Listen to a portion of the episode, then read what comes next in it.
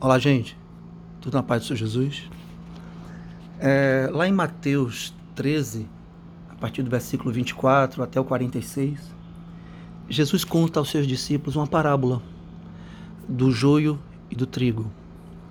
E antes de prosseguir na, nessa meditação, vamos só ressaltar o seguinte: o trigo é um alimento provavelmente mais consumido no mundo, é, porque ele é matéria-prima, é base para todo tipo de massa, não é? Que nós conhecemos, o pão é feito do trigo, as massas de maneira geral, o macarrão, tanta coisa é feita a partir do trigo.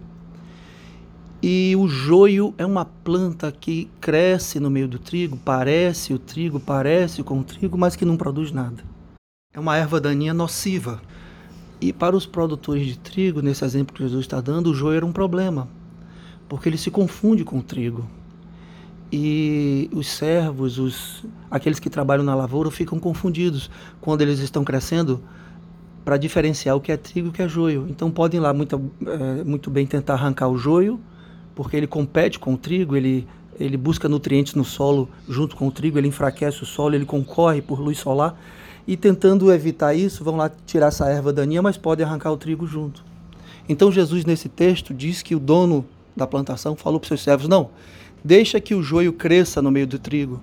E na época da colheita, porque aí fica mais fácil, já que as plantas maduras, a, a diferença entre um e outro é, fica evidente. Na época da colheita, vão lá, arranque o joio, amarre e jogue no fogo para queimar, para depois colher o trigo.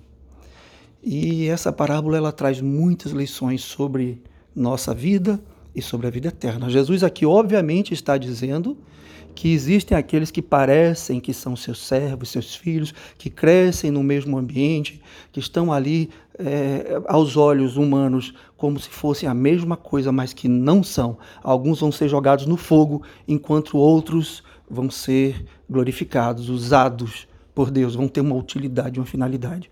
O trigo tem uma finalidade, o joio não. O joio existe por existir, não tem propósito na sua existência, não alimenta ninguém, não produz fruto, não produz resultado. O joio é erva daninha, é mal, é ruim. Ele só vive na aparência, o trigo não. O trigo ele sacia fome, o trigo tem um propósito na sua existência. O próprio Jesus fala do corpo dele como alimento. Quem provar do meu corpo, da minha carne, quem beber do meu sangue, eh, falando ali da, da ceia, né? Jesus se coloca como ele próprio um alimento, uma árvore frondosa. Jesus, quando viu uma árvore que não produzia frutos, amaldiçoou aquela árvore. Porque uma árvore tem que produzir frutos. Assim é o joio. O joio não produz nada. O joio não tem propósito na sua existência. O trigo não. Mas a gente pode ficar fazendo essa meditação durante muito tempo aqui sobre esse aspecto da parábola, que é muito profundo. Jesus disse: Nem todo aquele que me diz Senhor, Senhor entrará no reino dos céus. Sabe? Mas eu quero evidenciar outra coisa agora sobre essa mesma parábola. A pergunta que eu quero fazer a você, como reflexão, é: por que você ou por que alguém escolhe ser joio e não trigo? É essa a questão. O que Jesus está querendo dizer aqui não é só que existe uma realidade espiritual de céu e de inferno e que alguns vão para um lugar, outro para outro. Mas o mais importante aqui é por que, que algumas pessoas vão preferir ser joio quando podem ser trigo. Sabe? Isso é que é o maior mistério. Jesus convida você e a mim a ser trigo. Sabe? A termos um propósito na nossa existência, na nossa vida. A servirmos a Deus com a nossa vida com tudo que Ele nos dá, seja o tempo de vida que Ele nos dá, seja o patrimônio que Ele nos dá, seja a profissão, os dons, os talentos que Ele nos dá, para sermos trigo, sermos alimento para outras pessoas.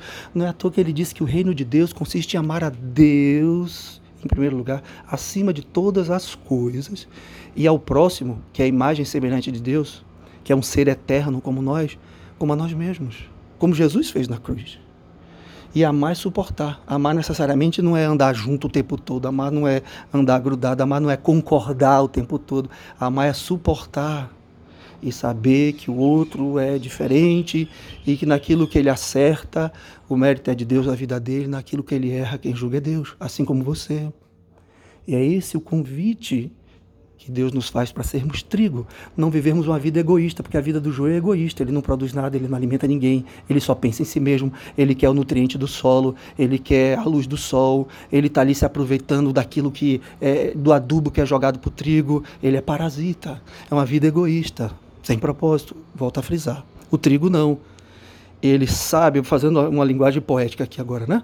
O trigo sabe que o final da sua vida é alimentar outras pessoas, que o propósito da sua existência é ter uma utilidade na vida das outras pessoas, é produzir bons frutos na vida, é ser alimento.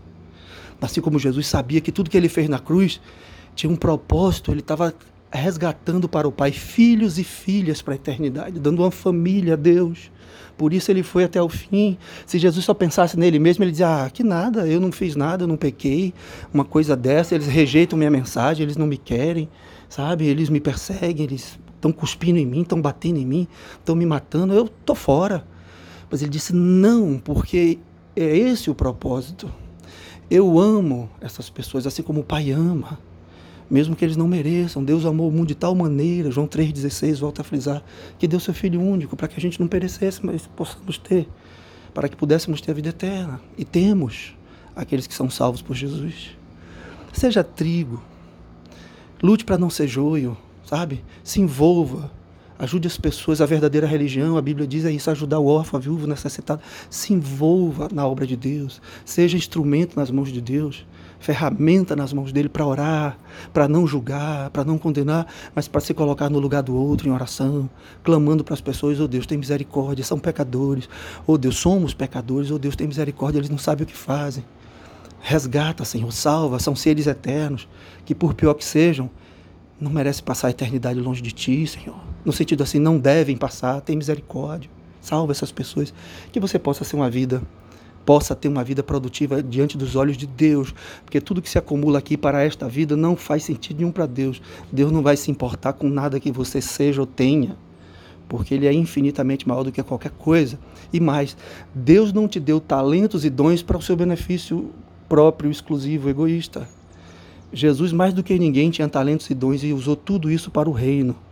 Paulo também, os apóstolos também, todos os grandes da Bíblia e os homens que vieram depois, Agostinho, tantos outros profetas na atualidade, homens e mulheres de Deus, usando os dons e talentos e tempo de vida e bens e o que seja para a obra de Deus, como trigo.